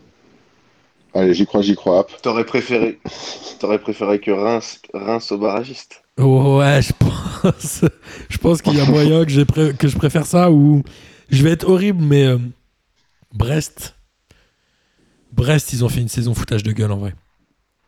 Ouais, mais en vrai, tu vois, Brest et Reims, ils auraient réussi à rendre les barrages chiants. C'est-à-dire, je- ah, Brest, ouais, Brest, ils auraient- non, Reims, pardon. Reims, ça aurait été l'enfer, mais Brest, je suis presque déçu. Je pense que Brest s'est senti trop vite arrivé et sauvé. Et alors qu'en vrai, ils ont transpiré jusqu'à la fin, mais il y a un moment, on disait tous, euh, Brest joue bien au foot. Oui, c'était vrai, ils jouaient bien et c'était agréable à regarder. Mais en vrai, à force de le dire, les mecs, ils ont arrêté de jouer leur match, c'était n'importe quoi. À la fin, euh, Brest, c'était n'importe quoi. Mais genre vraiment.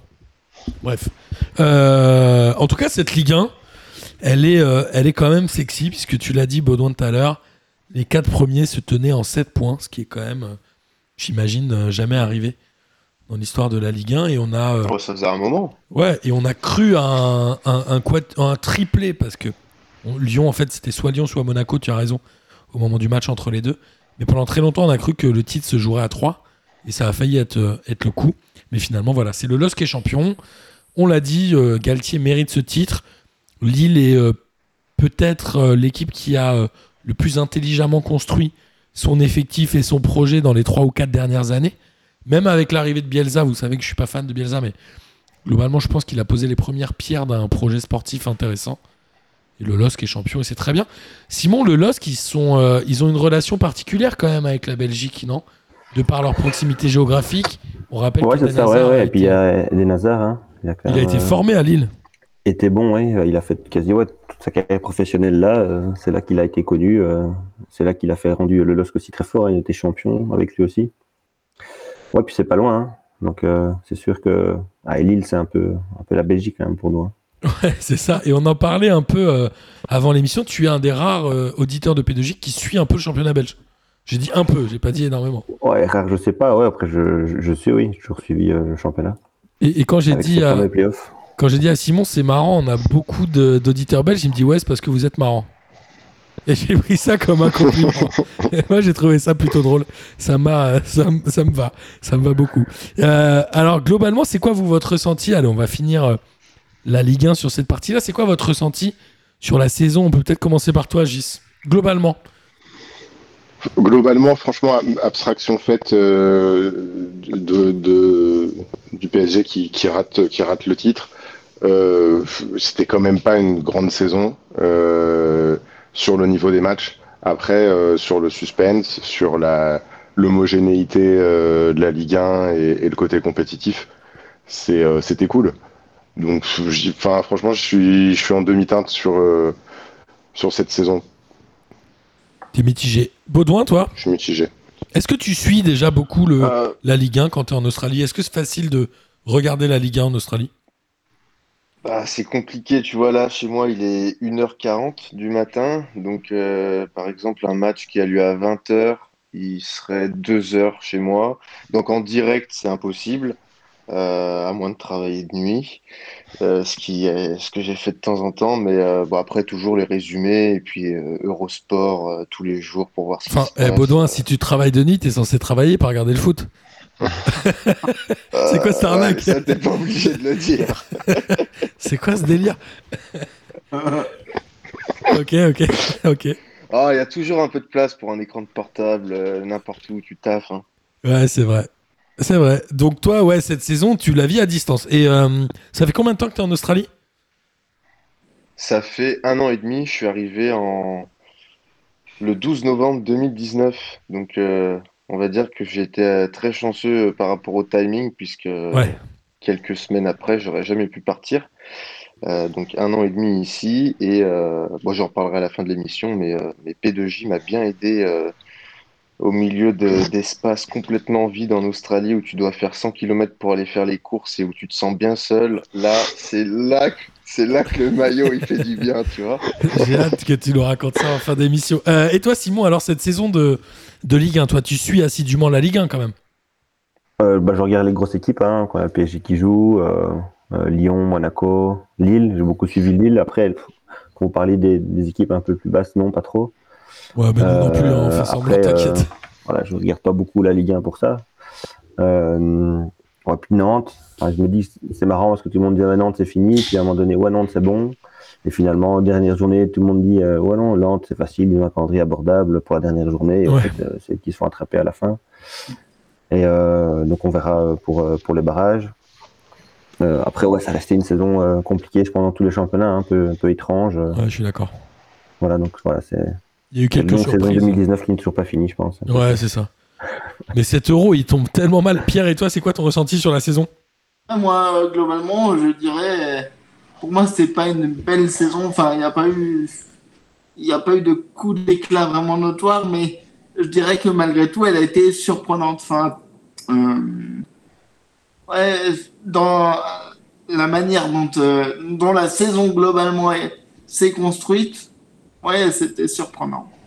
Ouais, c'est vrai. Il y a eu, euh, c'était une saison particulière, on l'a dit. Moi, j'ai eu euh, du mal à m'enflammer, mais même en Ligue des Champions. hein. C'est-à-dire que même les matchs où il y avait des enjeux ou etc., j'ai eu du mal à, m'exciter comme j'avais pu m'exciter sur d'autres matchs et d'autres saisons précédentes. Mais en tout cas, euh, en tout cas, voilà, il faut faire avec et on espère que l'année prochaine, ce sera beaucoup plus intéressant. Alors, sur l'Euro, je crois qu'il y aura quand même des spectateurs dans tous les stades avec des jauges.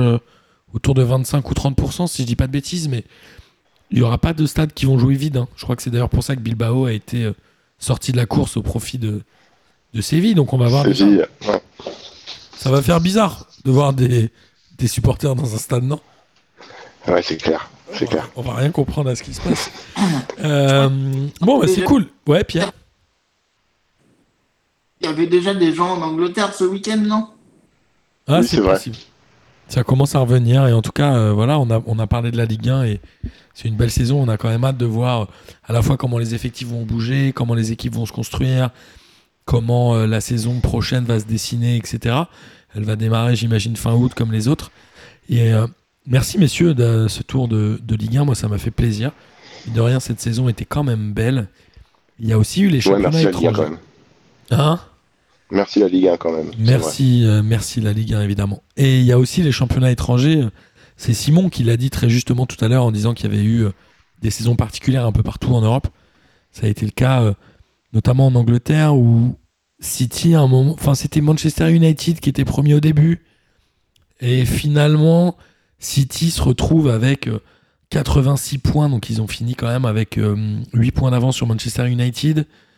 Euh, Liverpool qui arrive à arracher une place en Ligue des Champions alors qu'ils étaient plutôt cinquième avant cette journée de championnat. Leicester qui se fait sortir au dernier moment des quatre premiers. Parce qu'on rappelle qu'en Angleterre, c'est les quatre premiers qui sont qualifiés. Leicester qui était euh, que j'a- que j'aurais bien aimé moi revoir en Ligue des Champions. Euh, voilà, c'est une saison particulière. Qu'est-ce qu'on a pensé aussi de, de cette saison anglaise? Alors l'Angleterre, on dit souvent que c'est le meilleur championnat du monde. Moi, je suis toujours mitigé. Mais d'un autre côté, ils ont ramené quand même deux représentants en finale de Ligue des Champions. Ils l'avaient déjà fait avec Tottenham-Liverpool il y a deux ans. C'est ça, c'était il y a deux ans. Euh, L'Angleterre, c'est quand même un bon championnat. C'est là où il y a quand même les meilleurs joueurs et peut-être les effectifs les plus complets. Notamment parce que c'est eux qui ont le plus d'argent, non? Après, je pense que ça reste un très très bon championnat. Mais ça, pour moi, ça n'a pas été euh, le championnat le plus fou cette année. Quand on compare par rapport à l'Espagne, où là en Espagne, pour moi, ça a été fou. En Espagne, ça a été fou. Mais en Angleterre, euh, voilà, City, City ils n'ont pas gagné tant de titres que ça, euh, quand même, depuis que, les, euh, que, le, que le- le nouveau propriétaire est arrivé en 2009, je crois. Ils en ont gagné 3 ou 4 seulement. hein.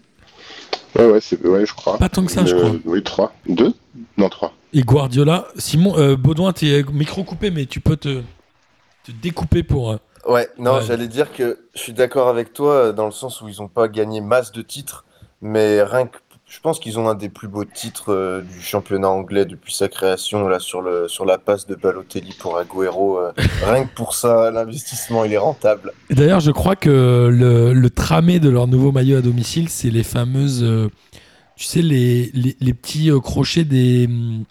Des, des, des- ah, des, des chronomètres en LED. Tu vois ce que je veux dire? Les petits les chiffres. Et ils ont le 95. euh, parce que c'est à la 95e minute. Donc tout leur maillot domicile est basé autour de ce titre-là. Ils ont un espèce de tramé sur le tissu. C'est assez marrant, c'est vrai. Quoi, en mode en mode Matrix ou non, plutôt en mode, Attends, tu sais, les, les chiffres qui tournent dans les trucs de gare, là. Quand t'as un 6, un 9, tu vois ce que je veux dire Mais regarde sur Internet, tu vas Ok, trouver. les compteurs, ouais. Ouais, c'est ça. Voilà, c'est le mot que je, je cherchais. Tu vas voir, c'est assez marrant. Donc, eux, ils pensent comme toi que c'est le titre euh, de champion euh, le plus dingue qu'il y a jamais eu. euh, Mais c'était un truc de malade. C'était fou. C'était un truc de fou ce titre. Mais il y avait eu le même un peu en Allemagne, je crois, où le Bayern avait été. euh, champion, puis plus champion, puis rechampion à la dernière journée, dans les dernières minutes, euh, un Mhm. truc comme ça. C'est assez marrant. Il n'y a pas eu trop ça en France? Si, il y a eu le fameux euh, Lyon-Lens dont nous a parlé Lucas Moulox la dernière fois. J'imagine que les supporters lyonnais, évidemment, s'en souviennent. Et c'est Liverpool qui, euh, qui s'en sort bien. Liverpool a fait une saison ultra décevante quand même, non? Bah, ils ont, ils ont eu, ils, ils ont eu toutes les, les pires, euh, les pires choses qui peuvent arriver à une équipe, quoi. Euh, c'est la perte d'un membre cadre euh, sur une grosse blessure, euh, du Covid à répétition. euh, ils ont, enfin, c'était difficile. c'est Van Dyke, euh, évidemment, dont tu parles. Ouais, ouais. qui s'est fait les ligaments croisés assez rapidement beaucoup. dans la saison. Hmm. Et Ouais, après, enfin, oui. Franchement, c'est assez prodigieux qu'ils se finissent à la troisième place. hein. Ouais, et puis ils sont allés la chercher vraiment au dernier, dernier, dernier moment, quoi. Ouais, c'est ça. En gagnant, euh, en gagnant 2 à 0 contre Crystal Palace. Et cette saison, euh, voilà, mine de rien, moi je suis assez content. Je suis un peu comme Baudouin. Je suis assez content que City soit champion. Ouais. Ouais. Ça- Non, pas moi, mais bon. On parlait des, des clubs anglais. Pierre, tu mentionnais le championnat espagnol en disant que c'était spectaculaire. Tu as quand même euh, une finale 100% anglaise en Ligue des Champions. Euh, bon, ça veut pas tout dire, mais ils font le taf. hein. Honnêtement, Ouais, c'est vrai. les cinq, les cinq premières équipes de, de Première Ligue chaque année, euh, j'ai pas envie de, j'ai pas envie qu'elles tombent contre Lyon une seule fois dans l'année, quoi. Alors que Ah c'est quand même un paquet d'équipes qui sont ultra compétitives. Ouais, c'est vrai. Ah, les Anglais, ils font toujours peur hein, en Ligue des Champions. En Espagne, tu l'as dit, Pierre, c'était une belle saison. Il y a euh, l'Atlético qui, on le rappelle, il y a 4-5 mois avait eu 10 points d'avance, je crois. Cette avance, elle a fondu, elle a fondu, elle a fondu. On s'est dit à un moment, ils vont se faire serrer. Le Barça avait été éliminé de la course au titre dès la semaine dernière. Donc ça se joue plus qu'avec le Real. Et finalement, l'Atlético est allé gagner 2 buts à 1 à Valladolid avec un deuxième but de Luis Suarez qui, on le rappelle, avait été un peu euh, éjecté du Barça. Ouais. Il a dit lui-même l'Atlético a su me faire confiance et il a pleuré euh, le fait d'être champion, mais euh, l'Atlético est champion devant le Real Madrid avec 7 points d'avance même sur le Barça. Donc l'Atlético, est-ce que l'Atlético fait un beau champion? C'est le deuxième titre de notre ami euh, de, notre, Simeone. de notre ami Simonet en, en 11 ans. Il est là depuis 2009, je crois. Ouais. C'est un beau champion, Ouais, Pierre, non, pour toi?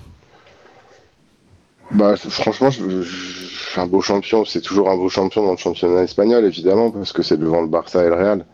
Après, euh, ils ont.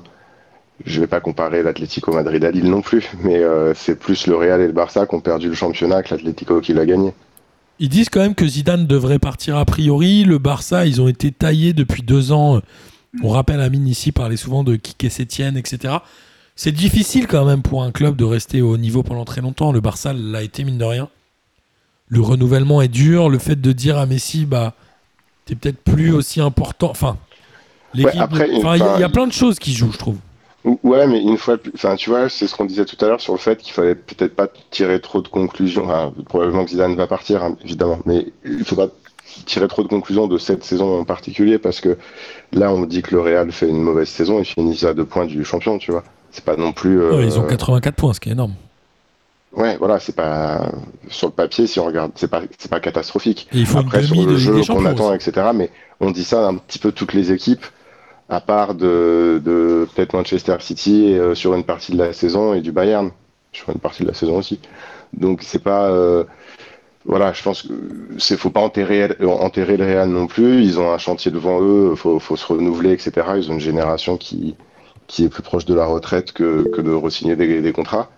Mais, euh, mais voilà, faut vraiment pas enterrer le Real. Quoi. Baudouin?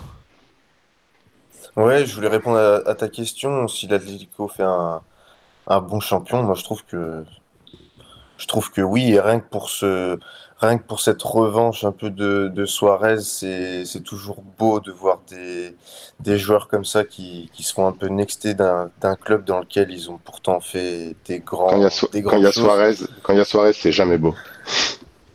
Ah, on peut dire ce qu'on veut, hein. Bah, attends, il y a quand même un paquet de joueurs à Paris qui sont pas beaux à voir et qui supportent. Ah non, non, non, mais Suarez, c'est un autre niveau. hein. Non, mais en même temps, c'est un autre niveau de dégueulasserie. Moi, je trouve qu'il y a un truc, c'est que on reproche souvent à des clubs et notamment des grands clubs de pas savoir euh, nexter, comme tu as dit, des joueurs qui sont là depuis longtemps ou qui sont vieillissants et qui sont forts.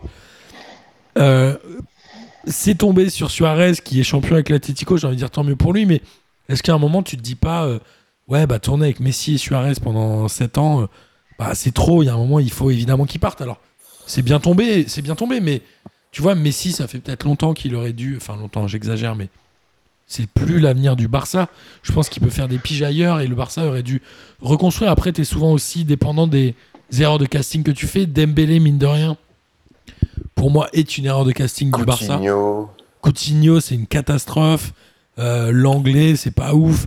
Umtiti, bon, en fait, c'est qu'il y a un moment où, bah ouais, il fallait peut-être mettre de l'argent sur Van Dyke, il fallait peut-être mettre de l'argent sur, tu vois, d'autres joueurs comme ça, plutôt que d'aller chercher soit des ou garder tes, tes cadres, ouais, Pierre. Pour Umtiti, il a été gêné par sa blessure. Ouais, Euh, c'est vrai. Et ça, les blessures, euh, quel que soit le joueur, tu peux pas les prévoir. Mais euh, à l'époque où il recrute Umtiti, euh, on lui promet un bel, enfin, un bel avenir. Quoi. Mais c'est dur, hein, je trouve que quand tu rates euh, une session ou un mercato, tu peux te traîner ce boulet-là pendant 2-3 ans. C'est très difficile de rater, on l'avait dit avec le PSG, l'époque euh, Krikoviak, Ben Arfa. Moi, je pense qu'il la paye encore, en fait, cette, euh, ce mercato raté. Parce que tu peux pas racheter. Enfin, tu vois, ce que je veux dire, il y a des joueurs qu'il faut euh, former, mettre dans le moule, etc. et faire avancer. Donc il y a un truc un peu comme ça. Le Barça a raté quand même quelques mercatos, on l'a dit. Et en plus, Baudouin l'a dit très justement, des mercatos très chers notamment avec Coutinho et Dembélé qui sont euh, les joueurs 3 et 4 les plus chers de l'histoire derrière euh, Neymar et Mbappé, si je me trompe pas, Baudouin. Non, le parallèle que je voulais faire par rapport à ça, euh, plombe un cycle de 2-3 ans, étant grand fan de NBA, tu peux le voir facilement. C'est des franchises qui investissent leur projet sur un ou deux joueurs. Si le pari est, si pas gagnant, bah tu sabotes, euh, enfin tu sabordes même euh, ton propre projet, quoi. Donc c'est c'est délicat. Là, tu délicat. traînes un contrat de 4 ans avec un salaire assez élevé. Enfin, c'est c'est compliqué, je suis d'accord avec toi. Pierre, tu voulais dire un truc? Non, euh, bah non, mais c'est.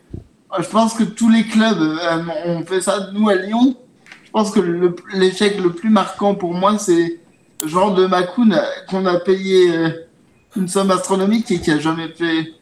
Ah bah, Je crois que le meilleur exemple lyonnais, c'est Gourcuff, Ah, quoi, non contre le Real, Pierrot. Ah, mais c'est Ouais, Gour- mais c'est Gourcuff, les gars, le meilleur exemple. C'est pas Jean de Macoun.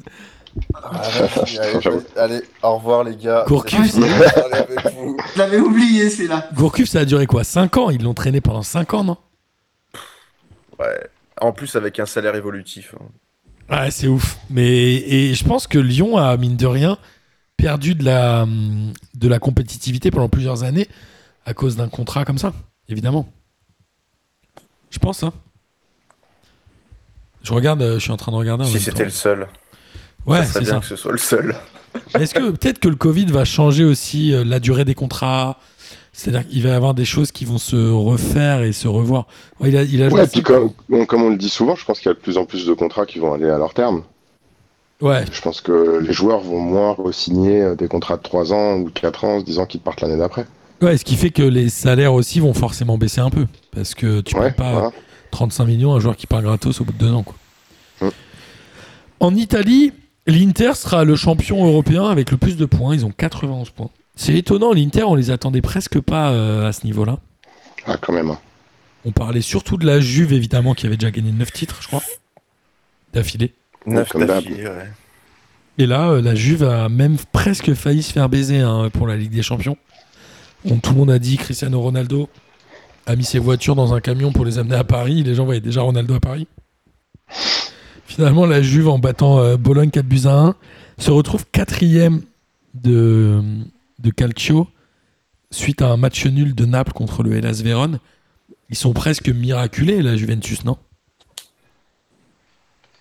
Ah oui. Oui, oui, ils s'en sortent très bien. C'est étonnant qu'ils finissent quatrième. Tu te dis, c'est la Juve. Ils ont des Cristiano Ronaldo, des joueurs de malades. Mais ils se retrouvent quatrième. Ils ont fait une saison en enfer. Alors, cette saison, pour moi, elle est assez proche de celle du PSG. Alors, pas dans comptablement, mais Ouais. on a senti Ouais, que c'était la lassitude des mecs qui jouent euh, 70 matchs par an et qui, bah, il y a un moment, quand tu t'arrêtes pas l'été, bah, c'est pourri, quoi. Ouais, et puis c'est une année d'euro. euh, Et l'échec de Pirlo, ouais, un peu, non, quand même. On peut dire que Pirlo est peut-être pas un super entraîneur. Est-ce qu'on a le droit de dire ça? Ah, c'est un peu, un peu tôt, hein, on sait pas. Hein. Ouais, c'est tôt. Voilà. ouais. Ouais, tu vois, Après, si euh, c'était euh, si c'était Antoine Comboiré, vous diriez qu'il est nul. Mais comme c'est Pirlo, vous osez pas. Bah ouais, mais ça a été un, un des meilleurs joueurs euh, italiens, donc c'est difficile de dire après un an s'il est mauvais coach.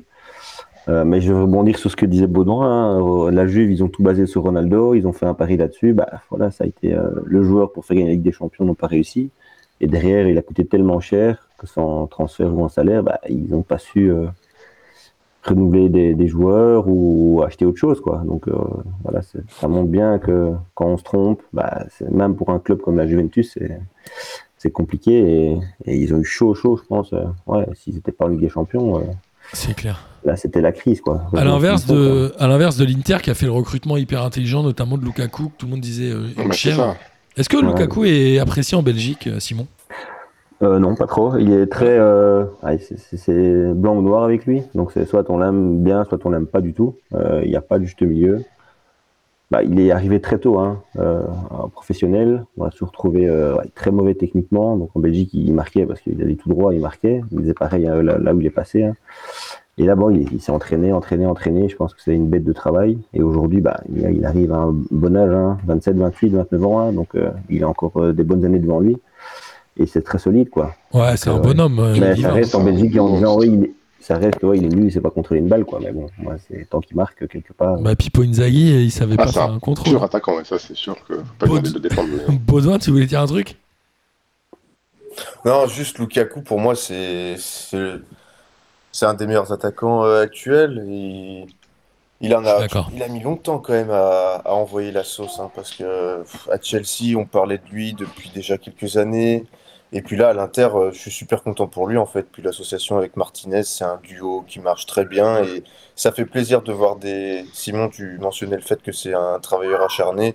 C'est c'est toujours ultra appréciable de, de voir des, des joueurs qui partent avec des lacunes, qui bossent et qui au final arrivent à, arrivent à tout défoncer. Donc euh, ça me fait plaisir pour lui. Moi, il faut vraiment aller voir ses interviews là récemment. Et il disait oui, je, je connais mon point faible qui est les contrôles de, de haut jeu. Et il expliquait dans une interview qu'il utilisait une machine euh, que les gardiens utilisent pour lancer des ballons. Ouais. Et donc, il demandait avec deux, trois défenseurs de l'Inter de venir euh, le serrer dans le dos et on lui envoyait des ballons comme ça. Et il contrôlait des heures et des heures et des heures. Il faisait ça, tout, il faisait ça trois fois par semaine euh, pendant bon, des mois, quoi. Il n'y a pas de secret. Hein. Voilà, il a fait ça pendant trois, Ouais, bah, trois, le quatre taf. mois, je pense. Et après, voilà, maintenant, euh, il, est, il devient, je dis pas un génie là-dedans, mais il- en tout cas, sa, sa lacune c'est, a bien diminué. Et donc, il- c'est encore une palette en plus pour lui, quoi.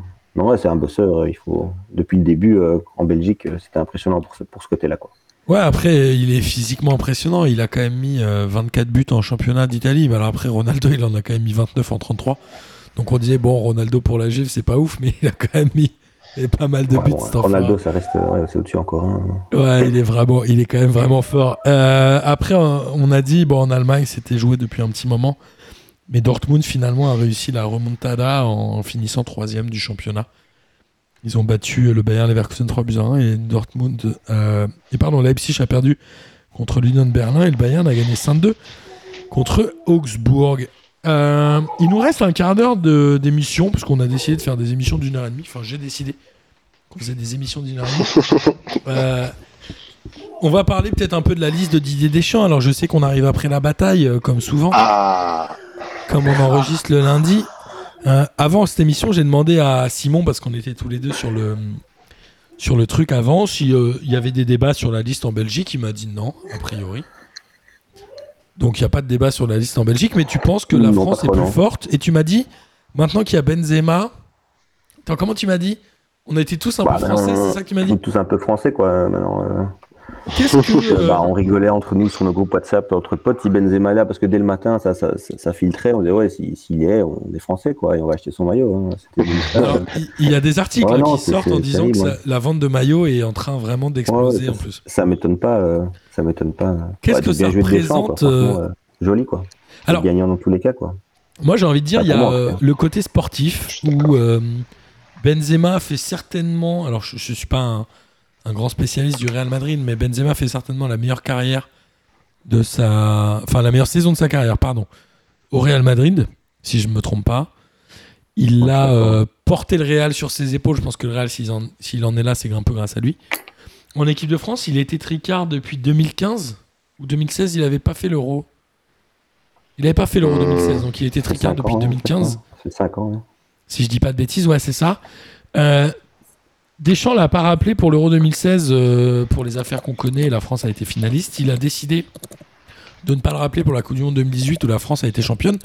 Cette année, le potentiel offensif français est quand même moins bon ou moins serein que les années d'avant. Donc il a, je pense, très bien fait d'appeler Benzema qui est dans la forme de sa carrière et qui est quand même un très très bon attaquant. Mais ce qui est marrant, c'est tout ce qu'il y a au-dessus de ça. C'est-à-dire que l'appel de Benzema, c'est pas il y a un bon attaquant qui arrive en équipe de France ou qui revient en équipe de France. Il y a, y a un truc qui est investi en plus par, euh, par des gens. Non, enfin, je, je sais pas, moi je, je suis pas un grand spécialiste du championnat espagnol, donc j'ai du mal à voir l'impact qu'il a sur son équipe, mais j'ai l'impression qu'il est très fort.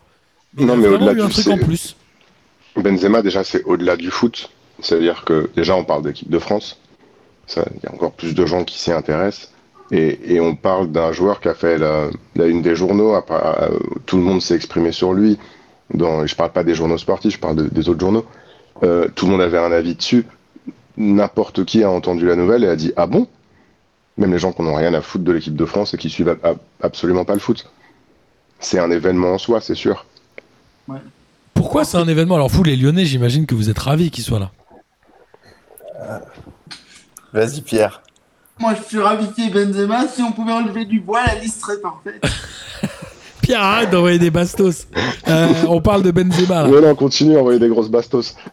Non, mais globalement, il était évident que Benzema, euh, sur cette saison, avec Kylian Mbappé, est le meilleur attaquant français. Donc, c'était euh, sportivement tout à fait logique qu'il soit appelé. Après, euh, Après, Deschamps, c'était on l'aime ou on l'aime pas. hein. Deschamps, on l'aime ou on l'aime pas. Ouais, je trouve que c'est beaucoup moins discutable cette année que les années précédentes, Benzema. Vraiment. C'est-à-dire que cette année, il n'y a, pas de- y a pas de débat. C'est certainement le meilleur attaquant français. Bah, encore plus depuis qu'il n'y a plus Ronaldo au Real, en fait. Ouais, donc déjà l'année on, dernière. voit- on le voit encore plus euh, parce qu'avant, et c'est ça qui est remarquable, je trouve, chez Benzema et qui devrait faire taire euh, pas mal de monde, c'est que le gars est quand même au Real depuis 10 ans et que pendant euh, 90% de ces 10 ans, il était très content d'être dans l'ombre de Ronaldo et que c'est, il a pas le boulard. C'est un mec qui était content de faire, euh, de faire jouer en pivot, qui était content de lâcher des passes D. Euh, c'est un gars qui aime le beau foot et euh, il y en a pas beaucoup d'attaquants comme ça qui seraient prêts à sacrifier un peu leur, leur fenêtre de, de- de gloire euh, Non, et puis dans, un, attends, dans un grand club. le Real a souvent essayé de lui mettre de la concurrence dans les pattes, etc. Il a un peu mis tout le monde et sur le banc et dehors. On Ah pense ouais. à Gonzalo Higuain, on pense à euh, Piatek. Non, c'était pas Piatek, c'était Jo- Jovic. Enfin, il y en a plein qui sont venus. Et Benzema a toujours été titulaire indiscutable depuis 9 ans au Real Madrid quand même. Ouais. Mourinho au début là qui disait que C'était un chat. Un ouais, en, en disant que C'était un, chat. le gars quand même euh, psychologiquement et mentalement c'est une machine de guerre et ça fait plaisir pour lui. De Je suis d'accord. Lyon ou pas, Lyon ou pas Lyon, Mhm. ça fait ça fait plaisir. Pierre? Je suis d'accord. Moi, moi, je voulais juste dire, blague à part, que euh, quand j'ai vu la liste, euh, moi, personnellement, ça fait longtemps qu'une liste de l'équipe de France, elle m'a pas fait kiffer à ce point-là. Ou t'as pas regardé déjà l'annonce de liste? C'est-à-dire que Ouais, déjà. si moi j'avais pas commencer. entendu la fuite de Benzema, je pense que je n'aurais pas regardé. On va parvenir sur euh, l'interview de, de Mbappé derrière qui était euh, d'une nullité sans nom. Mais globalement, j'avais pas regardé le journal de TF1 et c'est euh, notre ami Cassendal sur Twitter qui a dit à cause de toi Didier, tu nous forces à regarder le journal de TF1. J'avoue, c'est Ouais, quand même moi, assez j'ai mis, dur. j'ai mis stop à un moment donné parce que ouais, je, je devais m'occuper de mes enfants. J'ai mis stop euh, et j'étais euh, après regardé juste pour l'annonce. Ouais, c'est ça. Il y fou, avait un quoi, truc alors que, en soi, jamais de la vie je regarde TF1, le journal, ça m'intéresse pas. et encore moins l'annonce des euh, Bleus. ouais. en- encore moins l'annonce de, de liste des Bleus. Et là, juste parce qu'il y a Benzema, je trouve ça fou. C'est ouf. Mais après, euh, voilà, il y a aussi euh, cette intelligence de Deschamps. Alors, on l'avait dit sur Rabiot, où on le pensait aussi le tricard. Il l'avait rappelé il y a six mois, je crois. Donc voilà, Deschamps, on l'a toujours dit, c'est un pragmatique. Il est là pour gagner. Dans cette saison qui est un peu particulière, où, mine de rien, euh, je pense que le. Alors, j'arrive pas à savoir si euh, le peuple français est un vrai euh, peuple de foot. Je... Moi, gamin, Ouais. gamin, je me suis dit que je ne verrais jamais la France championne du monde et j'ai eu la chance de l'avoir deux fois. Mais il n'y a jamais une grosse excitation autour de l'équipe de France, sauf si es en demi, en finale d'une compétition, évidemment. Il y a jamais. Et moi, le premier. hein. Il n'y a, pas, y a, pas, y a pas autant de, de choses qu'en Italie, notamment. Non, en Allemagne, il paraît qu'ils sont très proches de leur sélection. Euh, Vas-y, Baudouin. Non, j'ai toujours trouvé qu'il y avait un, un énorme engouement au- autour de l'équipe de France. Bon, parfois, malheureusement, pas que pour des raisons sportives, mais ça reste. euh, bah, la France, c'est quand même. euh, si, tu peux, si tu demandes à n'importe quel habitant de n'importe quel pays dans le monde, il mettrait l'équipe de France. euh, il mettrait l'équipe de France dans son top 10 euh, comme, comme terre de foot, à mon avis. hein. Ouais, mais peut-être que t'as raison, mais peut-être que je me trompe et que c'est une histoire de génération. Moi, quand j'étais gamin, euh, entre la France qui s'est pas qualifiée entre 90 et 96, parce que la France, enfin, s'ils étaient à l'Euro 92, ils avaient été mauvais, mais globalement, moi, je n'ai pas vu la France en Coupe du Monde 90-94. J'avais 6 et 10 ans à l'époque. Mine de rien, c'est ce qui te construit un peu, je pense, quand t'es jeune, les équipes en Coupe du Monde, quand t'es petit. Et euh, c'est pour ça que moi, j'ai un rapport avec l'équipe de France qui est, euh, mine de rien, un peu particulier. C'est-à-dire que c'était pas les équipes que je regardais. Alors quand t'es gamin, tu regardes que les coupes du monde. Enfin, c'est en tout cas ce qui t'excite le plus. Et je me souviens que cette Coupe du Monde 94, moi j'avais 10 ans, elle m'avait rendu ouf. Je m'étais hypé pour cette Coupe du Monde 94, mais comme jamais. Mais il n'y avait pas l'équipe de France, quoi. Je sais pas toi, Gis, mais. Parce qu'on est Non, si, moi, certainement- j'en- alors, si, si, la Coupe du Monde Simon, il- 94, ça m'avait fait kiffer quand même. Simon, il a le même âge que nous, donc peut-être que lui c'est pareil. Euh, La Belgique, ils sont allés en 90, non?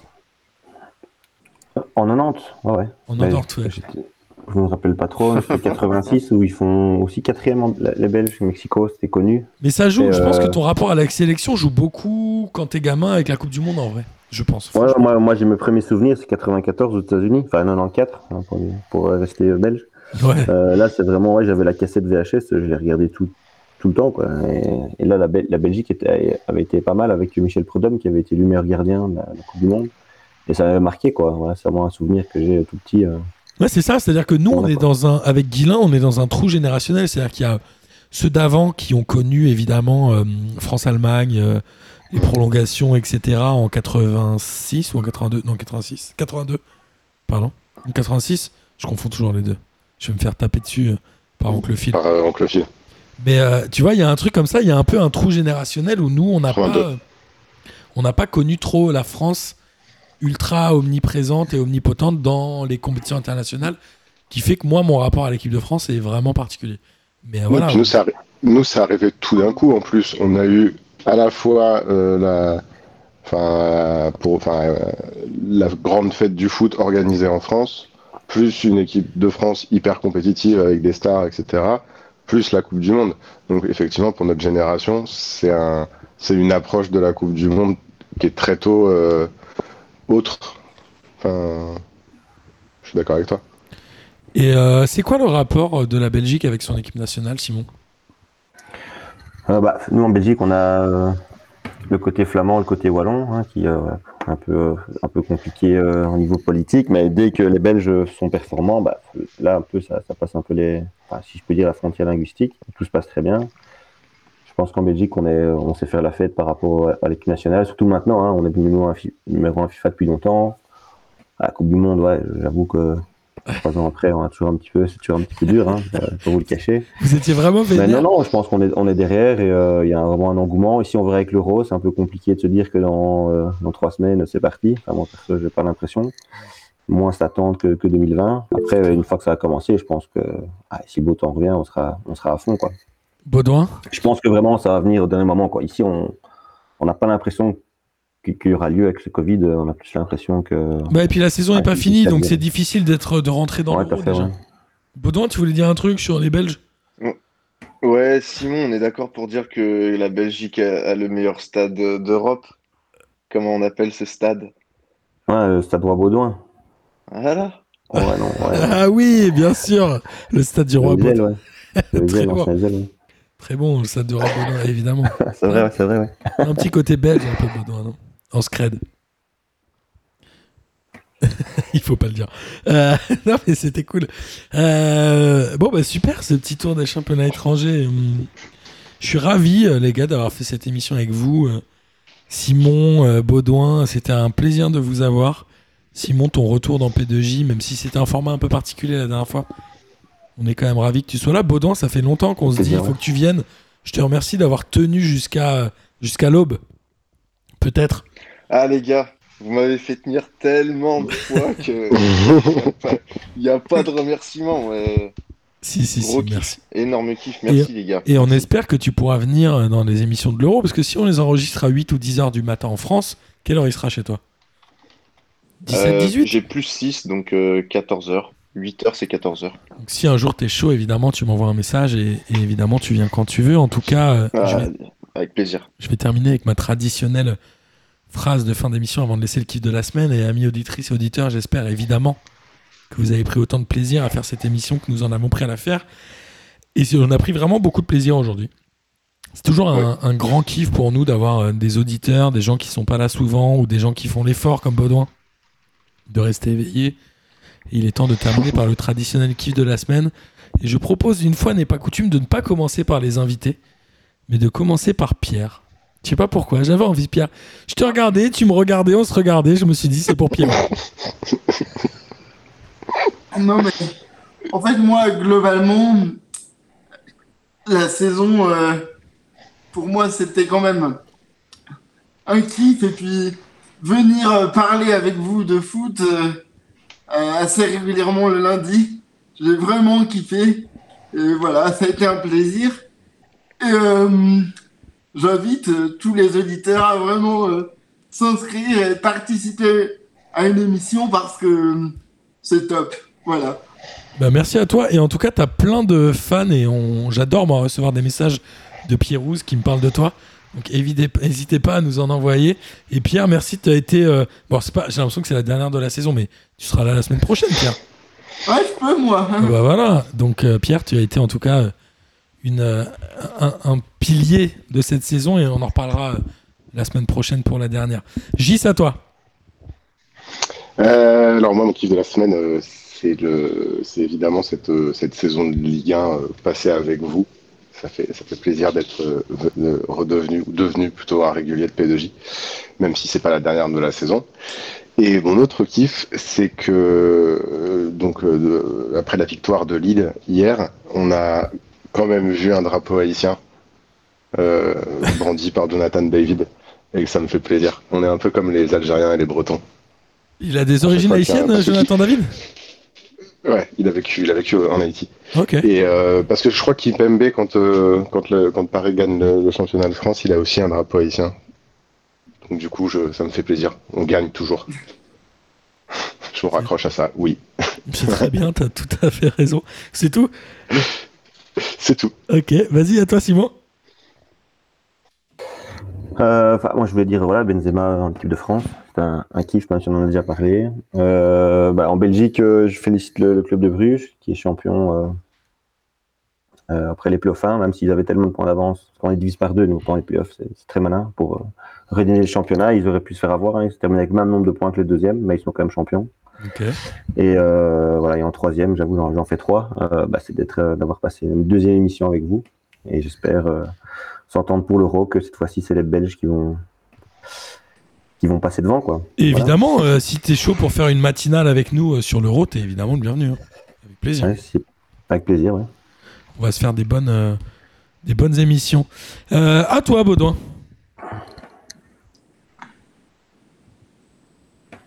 À toi, Baudouin, si Ah, tu veux. je suis de retour, les gars. Ouais. Euh, kiff de la semaine, kiff de. T'as vu, il allait dire kiff 2 et on l'entend pas parce qu'il a pas de connexion.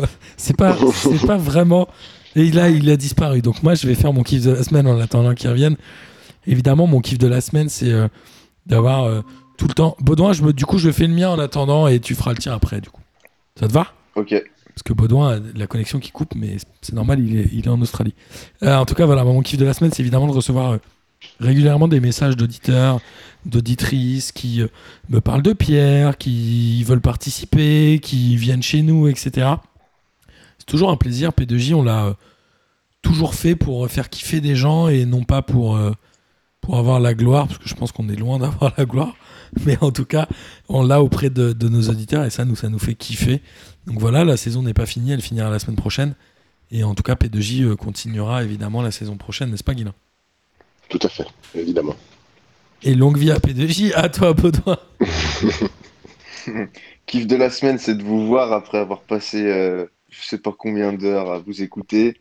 T'as eu du Euh, courage, bravo. vraiment un délire. C'est un délire. En vrai, je vous connais pas, les gars, mais c'est la famille. Avant. Ouais, tu vois, j'ai le maillot. Euh, je vous écoute, ça fait, ça fait trop kiffer. Puis j'ai même connu le rappeur euh, Ben euh, grâce à vous, puisqu'il était invité l'an passé.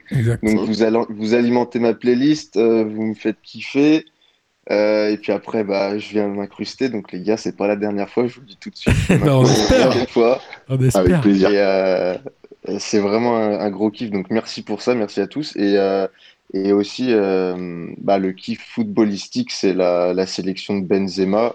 Et on connaît un peu euh, la France euh, à, à travers plein de trucs euh, sur Benzema. J'espère qu'il va faire fermer des bouches et qu'il va envoyer du sale. C'est tout.